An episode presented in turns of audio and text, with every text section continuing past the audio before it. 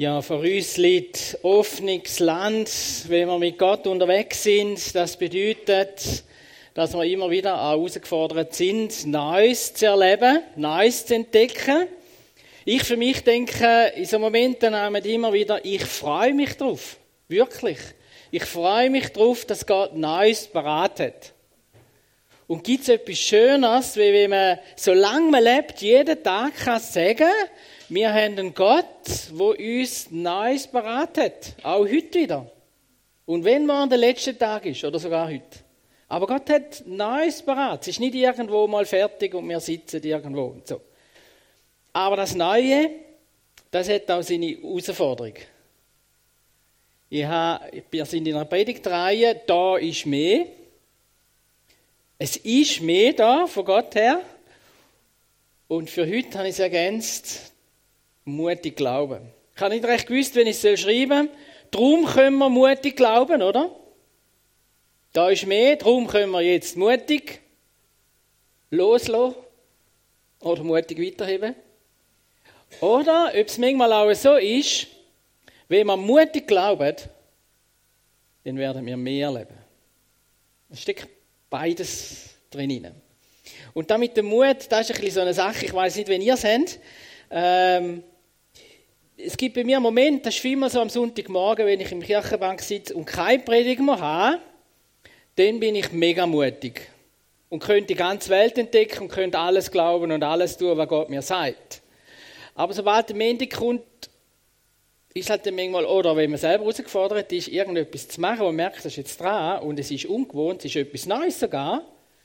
Zum Beispiel bin ich der Frühling, kann ich in Israel sein und dann hat es geheißen, für mich ist es fast wie eine Drohung gewesen, dass wir dürfen auf einem Kamel reiten es geht nur noch drei Tage, es geht nur noch zwei Tage, es geht nur noch ein Tag. Und, und jemand denkt, ich brauche das eigentlich gar nicht.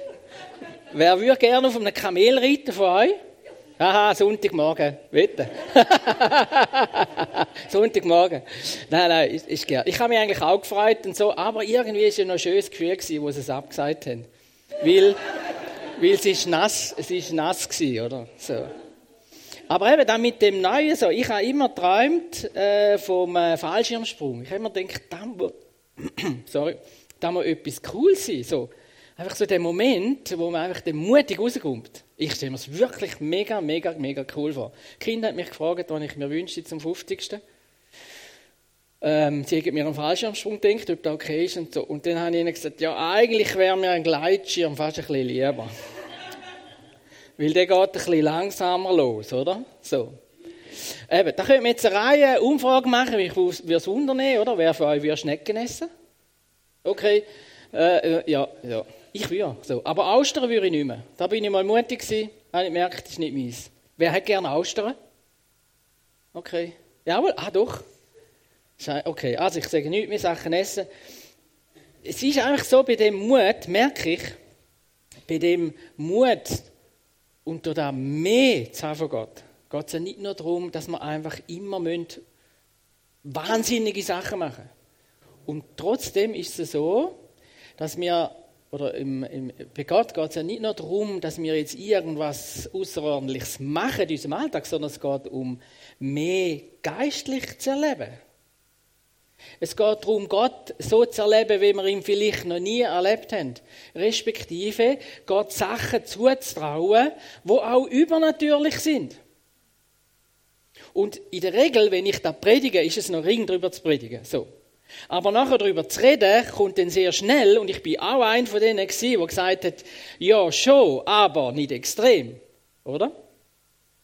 Also schon mutig, übernatürlich glauben. So aber einfach nicht ganz so extrem. Bei Heiligen darf man schon mal beten, mach irgendwie meine Großmutter gesund und so, aber irgendwie jetzt da im Alltag oder, oder im Laden für jemanden beten, so oder irgendwie so. Oder? Einfach gut, bürgerlich, schweizerisch, im Normalbereich, oder? Und ich muss sagen, nein, ich, inzwischen bin ich wirklich so weit, dass man sagen, nein, ich wünsche mir mehr von Gott, ich will ihn noch mehr erleben. Das heißt, wenn wir ähm, Eindrücke haben und die gerade sofort machen, dann erwarte ich auch, dass, gewisse, dass diese Sachen passieren. Und wenn es einmal nicht passiert, bin ich erstaunt. Aber ich erwarte wieder mehr. Und ich erwarte, oder das Besondere, was er uns geben will, das ist vielleicht eben auch einfach nur seine spürbare Gegenwart, wo etwas in mir macht und verändert. Ich bin schon vielmal in Gottesdiensten ähm, und ich habe es gerade der Crew heute Morgen gesagt, ist mir das gerade so vor Augen gekommen. Vor zwei Jahren bin ich in einer, an einer Konferenz gewesen, wo ich Gottes Gegenwart so stark gespürt habe, dass es mich verändert hat. Und wenn mich nachher Leute gefragt haben, was ist denn passiert, dann habe ich gesagt, keine Ahnung. Aber was ich weiß, ist, da war die Gegenwart Gottes und es hat etwas in meiner Seele gemacht. Und das mehr nach dem strecke ich mich aus. Und nein, es ist nicht extrem, wenn ich bete dafür, dass meine Kinder zum Glauben kommen und es dann tatsächlich machen. Und nein, es ist nicht so extrem, wenn ich auch im Krankenhaus für einen Kranken bete und gespannt schaue, ob er jetzt gerade gesund wird oder erst in einer Stunde. Aus meinem Blick ist das nicht extrem. Ich habe einen Gott, der Wunder tun kann und manchmal macht das und manchmal später und manchmal nicht. Das ist ja auch seine Sache. Aber ich will mehr. Und ich habe mir überlegt, nein, ich muss noch anders sagen, da, da muss ich gerade noch bestätigen, ich habe noch zwei Zitate mitgebracht. Eins von Bill Johnson, wo ich finde, der hat es so auch ein bisschen auf den Punkt gebracht. Er sagt, für, ein, für einen Christen ist es nicht normal, keinen Appetit auf das Unmögliche zu haben. Der Hunger danach, wie sich Unmögliches um uns herum vor dem Namen Jesu beugt, steckt in unserer geistlichen DNA. Und an dieser Stelle muss ich aber sagen, da kann durchaus auch mal etwas ganz Natürliches sein. Es ist zufällig ein Pizzakurier vorbeigekommen. Es ist zufällig, hat es jetzt gerade aufgehört zu regnen. Kann ganz natürlich sein. Und ich sage Halleluja, Jesus, danke vielmals, du hast Wunder tun. Ganz natürliches. Es ist ganz natürlich, dass Übernatürliches passiert und es ist Übernatürliches, wo vielmal auch im Natürlichen passiert. Und das zweite Zitat von Matt Patterson, den ich ebenfalls sehr schätze, ein Pastor und Autor, er hat gesagt, jeder möchte ein Wunder erleben, aber keiner möchte in eine Situation geraten, die ein Wunder absolut notwendig macht, oder? Zum Beispiel Kamelreiten, oder? Wo man es überlebt. Nein, also, genau. Und dann, Jesus, Johannes 14, Vers 12. Wer an mich glaubt, der wird die Werke auch tun, die ich tue. Muss ich da mal vorstellen, das war im Fall Jesus, der das gesagt hat. Sohn Gottes. Und dann setzt er ja noch eins drauf. Und wird größere als diese tun. Ja, hallo. Denn ich gehe zum Vater und Fortsetzung ist, er schickt uns den Heiligen Geist. Und mit ihm zusammen werden wir ein Großes erleben. Wir werden Sachen können tun. Und nochmal gesagt, nicht alles wird sich erfüllen. Macht ja nichts. Ich bete gern für 80 Leute, ich tue jetzt das nochmal erwähnen, um Heilig. Und wenn dann zwei geheilt werden, Halleluja. Dann ich, ist vielmal die Stimme, wenn man sagt, ja, hat sich denn das gelohnt? Dann muss ich sagen, ja, das nächste Mal halt für 180 Leute beten, dann werden vier geheilt. Aber ich erwarte Großes von Gott. Jetzt, was für eine biblische Geschichte habe ich überlegt, hilft uns, um in das einzukommen. Und ich bin auf eine Geschichte gekommen, wo Jesus mit dem Petrus ganz am Schluss, bevor Jesus in den Himmel gefahren ist, hat es noch eine Begebenheit gegeben, wo Jesus mit dem Petrus gemacht hat. Ich werde jetzt die Geschichte lesen. Und dort drin habe ich gemerkt, ist eigentlich das Fundament von dem, wo auch uns heute hilft, mit dem Übernatürlichen ganz natürlich zu leben und mit der mit dem zu leben, dass eben da tatsächlich noch mehr ist, Göttliches ist, was er uns an unserem Alltag schenken Ich lese uns die äh, Verse, Johannes 21, Vers 3. Ich lese nicht den ganzen Text, geht ungefähr bis, bis äh, die ganze Geschichte, wenn ihr es nachlesen wollt, bis Vers 23. Ich lese ein paar Verse daraus. Simon Petrus sagte, ich gehe fischen. Die anderen meinten, wir kommen mit. Also fuhren sie im Boot hinaus, doch sie fingen die ganze Nacht über nichts. Beim Morgengrauen sahen die Jünger Jesus am Ufer stehen, doch sie konnten nicht sehen, wer es war. Er rief ihnen zu, Freunde, habt ihr etwas gefangen? Sie antworteten nein. Da sagte er, werft euer Netz auf der rechten Seite des Bootes aus, dann werdet ihr etwas fangen. Sie taten es und bald konnten sie das Netz nicht mehr einholen, weil so viel, viele Fische darin waren. Erinnert uns an die erste Geschichte, wo, wo er Petrus berufen hat. Das allererste Mal, wo er Jesus begegnet ist, hat er auch gefischt, die ganze Nacht nichts. Dort hat er noch zweifelt, da haben sie es gerade gemacht. Dann. Ähm, erstaunlicherweise. Da sagte der Jünger, den Jesus liebte, zu Petrus, es ist der Herr. Als Simon Petrus hörte, dass es der Herr war, legte er sein Obergewand an, denn er hatte es zur Arbeit ausgezogen, sprang ins Wasser und schwamm ans Ufer. Die anderen blieben beim Boot und zogen das gefüllte Netz hinter sich her. Sie waren etwa 100 Meter vom Ufer entfernt. Und dann ein bisschen äh, später, in der gleichen Geschichte heißt es, Mal schauen, jetzt habe ich nicht ganz alle Vers gelesen, aber macht nichts. Ein bisschen später heisst, sie haben dann äh, gefrühstückt dort mit Jesus zusammen, kann man sagen. Mit Brot und Fisch. Wer hat gern Fisch zum Morgen? Okay, ah, sind da mehr? Ja, das ist super. Ich, ich, ich habe es eben auch noch gern. Also nicht alle, aber genau. Jeden Fall nach dem Frühstück heißt, nach dem Frühstück sagte Jesus zu Simon Petrus, Simon, Sohn des Johannes, liebst du mich mehr als die anderen? Petrus antwortete, ja Herr, du weißt, dass ich dich lieb habe. Und Jesus sagte, dann weide meine Lämmer. Und dann heißt es noch zweimal mehr, hat Jesus ihn gefragt, liebst du mich, Petrus? Und er hat dreimal ihm geantwortet, ja, ich liebe dich. Das ist ein ganz wichtiger Moment für den Petrus. Und, und in dieser Geschichte stecken mehrere Sachen und ich will drei herausheben, Sachen herausheben, wo das zum Ausdruck bringen, wie wir in ein Leben kommen, wo das mehr von Gott, wo das könnt, dass wir das können erleben können. Man, beim Petrus ist so, er hat groß geträumt, oder? Er hat große Erwartungen in Jesus. Und er hat auch einen großen Glauben gehabt. Er ist der einzige von den Jüngern, der auf dem Wasser gelaufen ist, oder? Muss ich das schon noch? Also, wer ist schon mal bei uns auf dem Wasser gelaufen, ohne dass Stein unten dran hat? Ah, zwei, drei, nein, niemand, okay. Der, ja, also er hat großen Glauben gehabt und gleichzeitig hat er die Tiefs gehabt. Und das ist die Ausgangslage dieser Geschichte, oder? Er hat Jesus verleugnet, obwohl er ja eigentlich hätte wollen.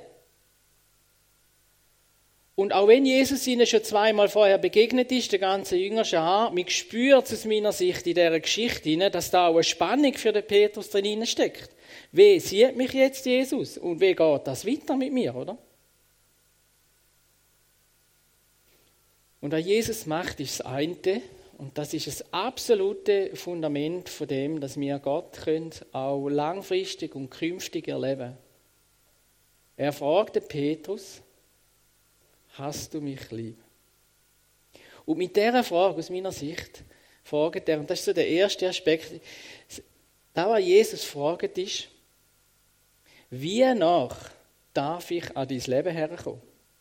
Was darf ich sein für dich? Und das ist der, der erste Gedanke, oder? Wie nach darf Jesus an unser Leben herkommen? Da wäre eine Folie weiter, genau. Mach nichts, ist alles gut. Wie nach darf Jesus herkommen? Hast du mich lieb? Und da stellt sich die Frage, wie ich es gesagt habe, was darf Jesus für uns sein? Und gleichzeitig, was wollen wir eigentlich? Was suchen wir? Was für eine Sehnsucht steckt in uns hinein?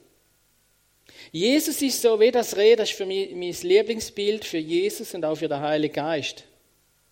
Er drängt sich überhaupt nicht auf.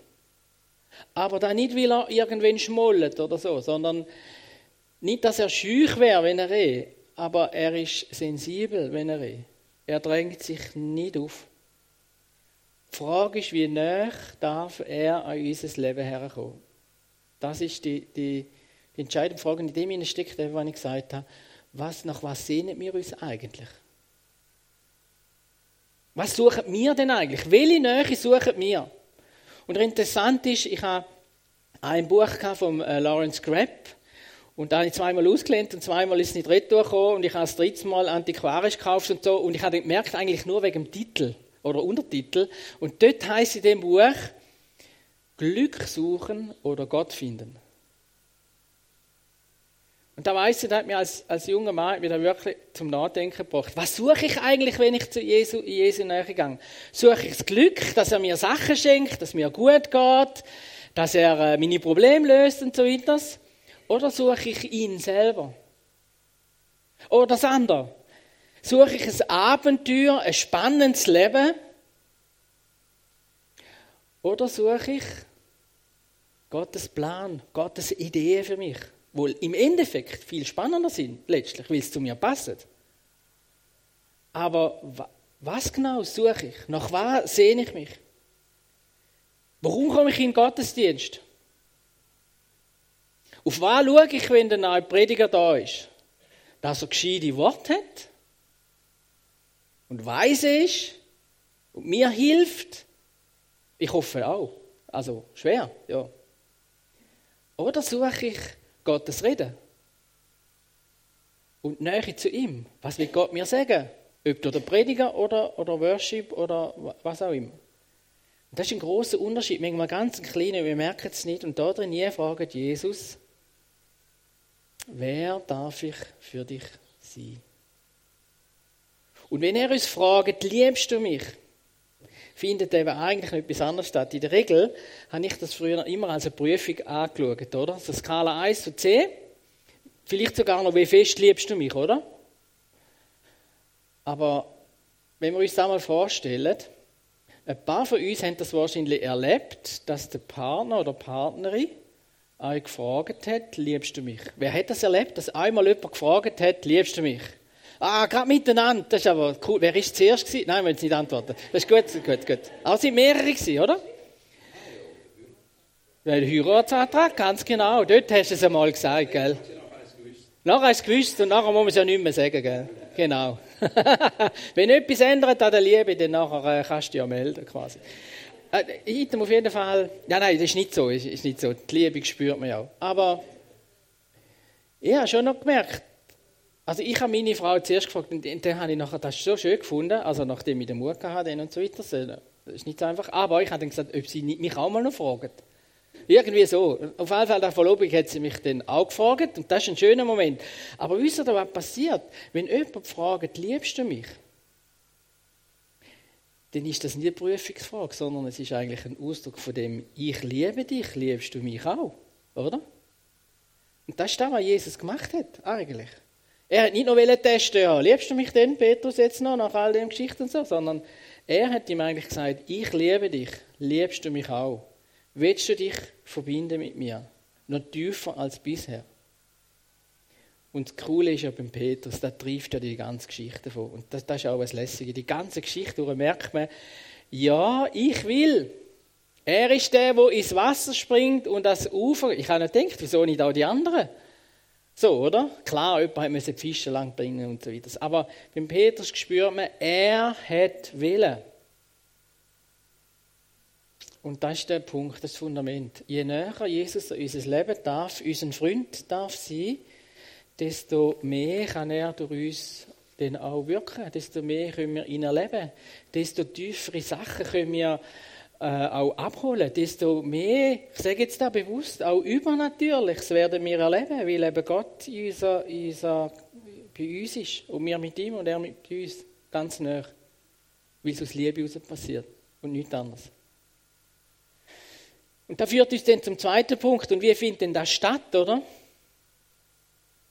Wie findet denn das statt, dass wir jetzt aber auch wirklich etwas können erleben mit Gott? Und da stellen sich viele Leute ganz schwierig vor, oder? Irgendwie, wie kann man jetzt da Gott erleben? Da muss man irgendwie ein besonderer Prediger sein oder weiß ich was und so. Ich habe für mich auch gedacht, als junger Pastor ist für mich so klar gewesen, ich will entweder ein Billy Graham werden oder ein Billy Heidels und so. Und das find, ich finde es heute noch cool.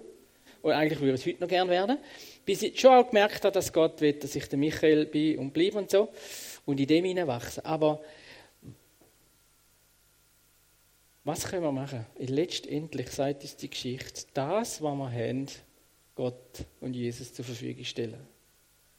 Wir alle zusammen haben Sachen, die wir Gott zur Verfügung stellen können. Wir alle zusammen haben Zeit, wo wir Gott zur Verfügung stellen können. Wir alle zusammen haben irgendwelche Fähigkeiten, wo wir Gott zur Verfügung stellen können. Wir alle zusammen haben die Fähigkeit, auch Beziehungen zu leben. Die einen gerade mit 100 auf Leute aufs Mal und die anderen mehr ein oder äh, zwei aufs Mal, oder? Aber wir, wir, wir können das. Wir können das zur Verfügung stellen, was wir haben. Und da drin gibt es natürlich ein paar Stolpersteine. Ich habe vier Stolpersteine aufgeschrieben, ich möchte die noch kurz erwähnen. Ähm, das eine ist, wir erleben sehr oft Gott nicht. Und vielleicht ist das sogar heutzutage der Hauptpunkt, wenn ich das so darf sagen.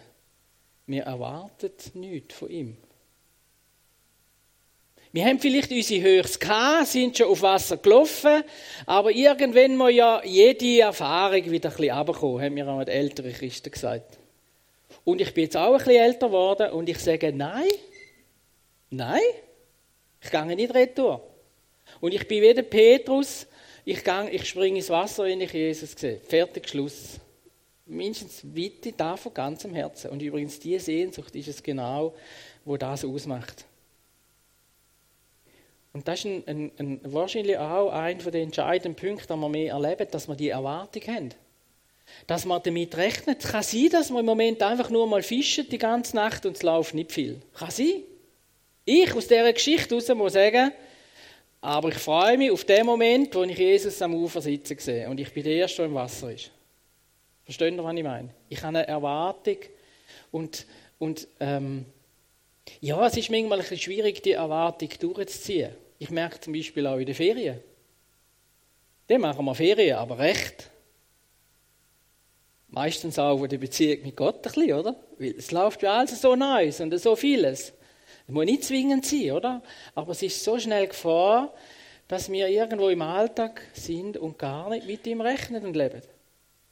Gar nicht rechnen, dann er etwas machen könnte. Und das Zweite ist die Armutsmentalität. Ja, ich bin halt nicht so groß, ich bin nicht so gut wenn ich so könnte singen wie die Yvonne oder der Heinz, dann könnte ich ein mehr wirken, oder? Oder wenn ich so Klavier spielen könnte, dann hätte ich auch mal wählen. Ich habe schon vieles ausprobiert, äh, bis ich gemerkt habe, ich muss meine Gaben leben und nicht andere. Einfach das zur Verfügung stellen und ich habe nicht nichts. Äh, Pflichtkultur kann ein ganz grosses Hindernis sein.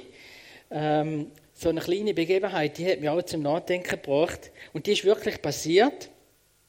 Da hat ein Patient in einer, in einer Schwester gesagt, in einer Krankenschwester, nein, heute sagt man anders. Genau. Ähm, Pflegefachfrau, Entschuldigung, genau. Er danke viel, viel mal, dass er so, äh, er hat richtig gespürt, wie, wie einfach sie ihm von Herzen dient hat in seiner Krankenzeit im Spital. Und dann sagt sie zu, zu ihm, ähm, dann bin nicht ich, dann bin nicht ich gewesen, so, sondern ich habe es gemacht, ähm, weil ich an Jesus glaube. Und dann sagt er, oh, jetzt habe ich gemeint, sie hätten es aus Liebe zu mir gemacht. Merkt ihr den Unterschied? Und, und in dem Sinne einfach zu sagen, okay, warum mache ich was?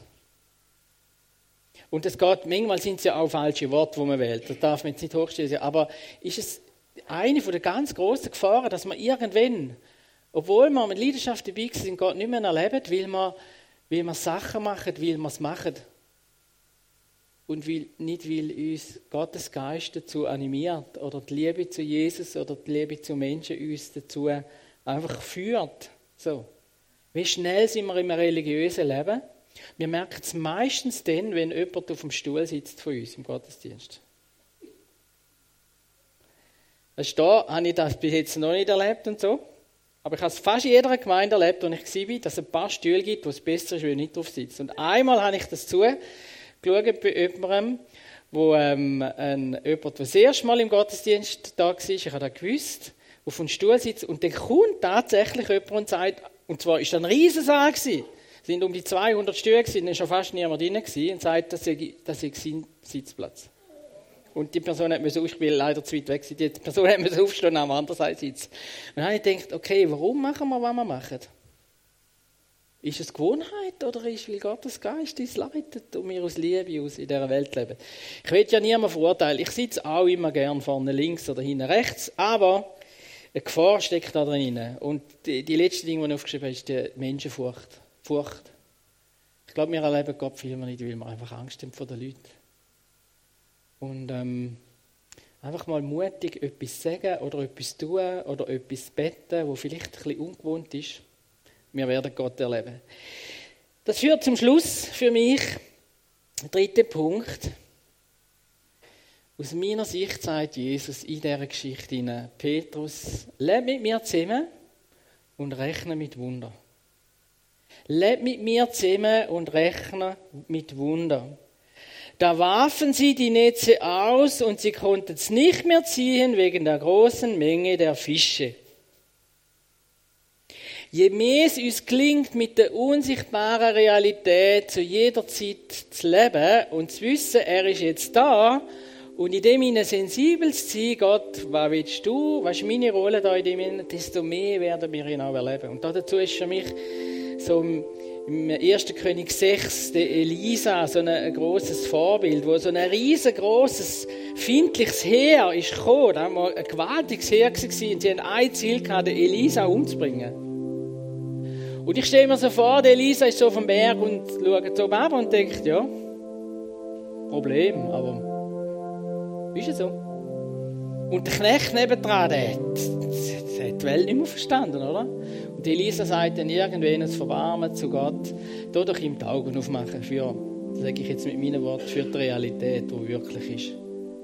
Und ihm sind die Augen aufgegangen und er hat zwischen dem findlichen Herr und dem Elisa einen riesen Engel hergesehen. Ein riesen Kriegsheer von Engeln, wo der Berg, wo der Elisa und ihn als Knecht schützen. Das ist die Realität. Das ist die wahre Realität. Und je mehr wir äh, mit dem rechnen, dass Gott eben gegenwärtig ist, desto mehr klingt es uns dann auch, sagen, okay, jetzt tue ich hören und da, was ich gehört probiere ich auch umzusetzen. Vom, vom Evangelist kann man sagen, Frank Buchmann, wenn der Mensch horcht, dann spricht Gott. Und wenn der Mensch gehorcht, dann handelt Gott. Das ist so ein einfaches Prinzip, wenn wir verbunden sind mit, aus Liebe zu Jesus.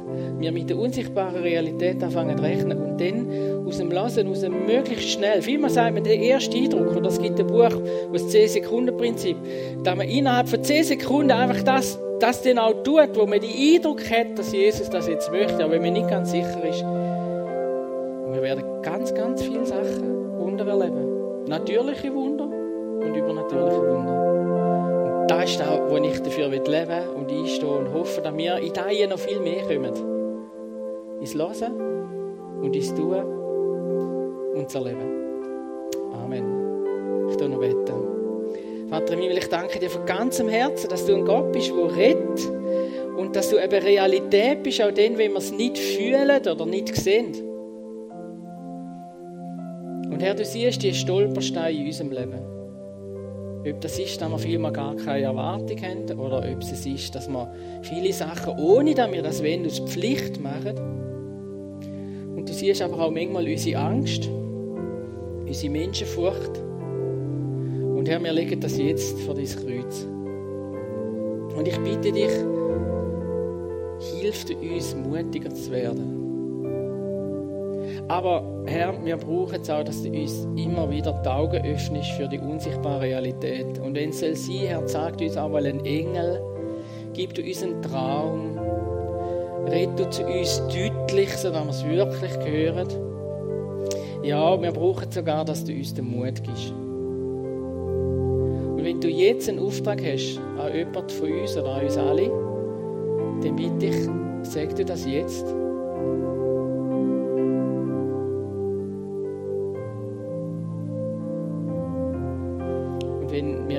Gedanken haben von etwas, wo wir sollen, jemandem etwas zu lieb tun, jemandem etwas sagen, ermutigen, für jemanden sollen beten, dann schenkt er mir das alle zusammen auch machen.